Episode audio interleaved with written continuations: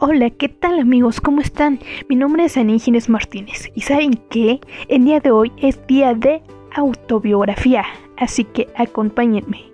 ¿Listos? ¿Listas? Comencemos. Mi autobiografía. Ana Martínez, 2001-2021.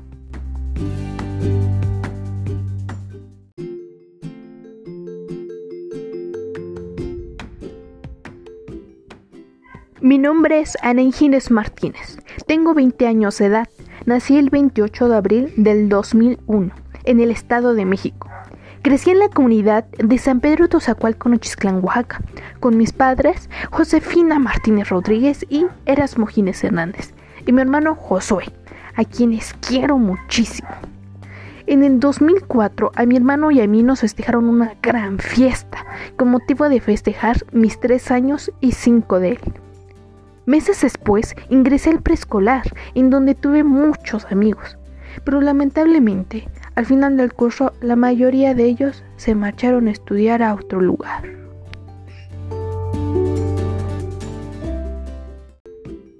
En el año 2007 ingresé a la Escuela Primaria Paz y Libertad, en donde conocí al maestro José Juan Arias Hernández, quien me enseñó durante todo el primer año. Este fue un gran maestro, al que recuerdo y aprecio mucho. Al entrar al segundo año me tocó con el maestro Alejandro, quien me enseñó durante dos años.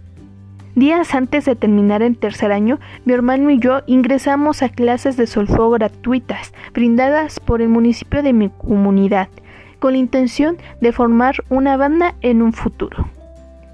Cuando entré cuarto año no tuve un maestro como tal, puesto que los maestros que nos enseñaban llegaban por periodos cortos y posteriormente se marchaban. En quinto grado conocí a la maestra Daniela, quien me enseñó hasta culminar mi educación primaria. En ese mismo año fuimos a un viaje para conocer el mar y otros lugares turísticos en donde vivimos muchísimas aventuras. El 13 de mayo del año 2012 dimos nuestro primer concierto como banda en una fiesta del pueblo. Yo tocaba saxofón y mi hermano saxor. Realmente fue algo muy bonito, ya que al tocar muchos sentimientos se removieron dentro de mí.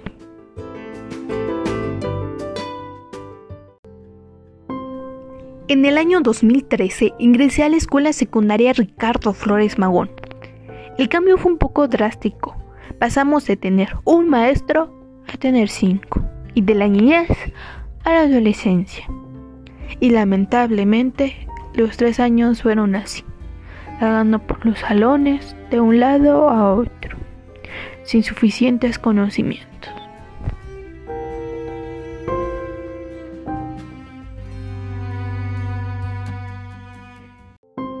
En el año 2016 entré al Instituto de Estudios de Bachillerato del Estado de Oaxaca, mejor conocido como IEBO, en donde pensé que las cosas cambiarían, y sí lo hicieron.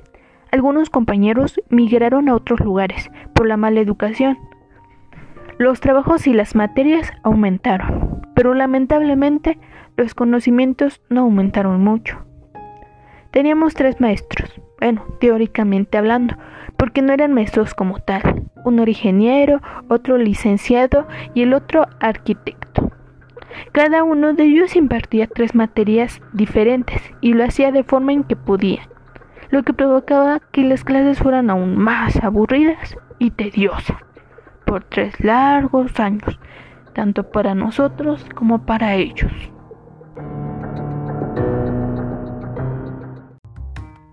Finalmente, en el año 2019 me encontraba tomando una de las decisiones más importantes, elegir la carrera que ejercería durante el resto de mi vida. Aunque no había mucho que pensar, desde pequeña quería ser maestra y era momento de cumplir ese sueño. Los días pasaron, se realizaron diversos trámites y el día llegó.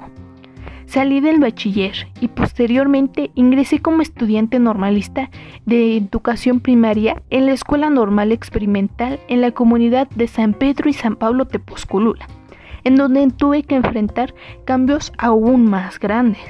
tuve que alejarme de mis padres y convertirme en una persona independiente. Pero no todo fue malo, ya que conocí a muchas personas a las cuales aprecio mucho, al igual que diversos lugares a donde he tenido la oportunidad de ir y vivir muchas aventuras y experiencias.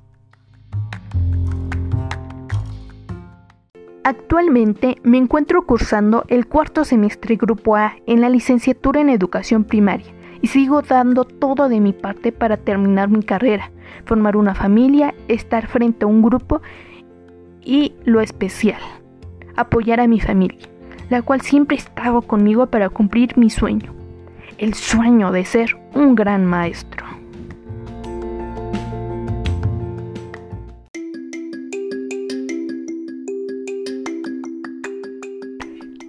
Bueno amigos, esta fue mi autobiografía. Aún me falta mucho por vivir. Bueno, eso espero. Así que esta historia continuará. Espero que les haya gustado y nos vemos hasta la próxima.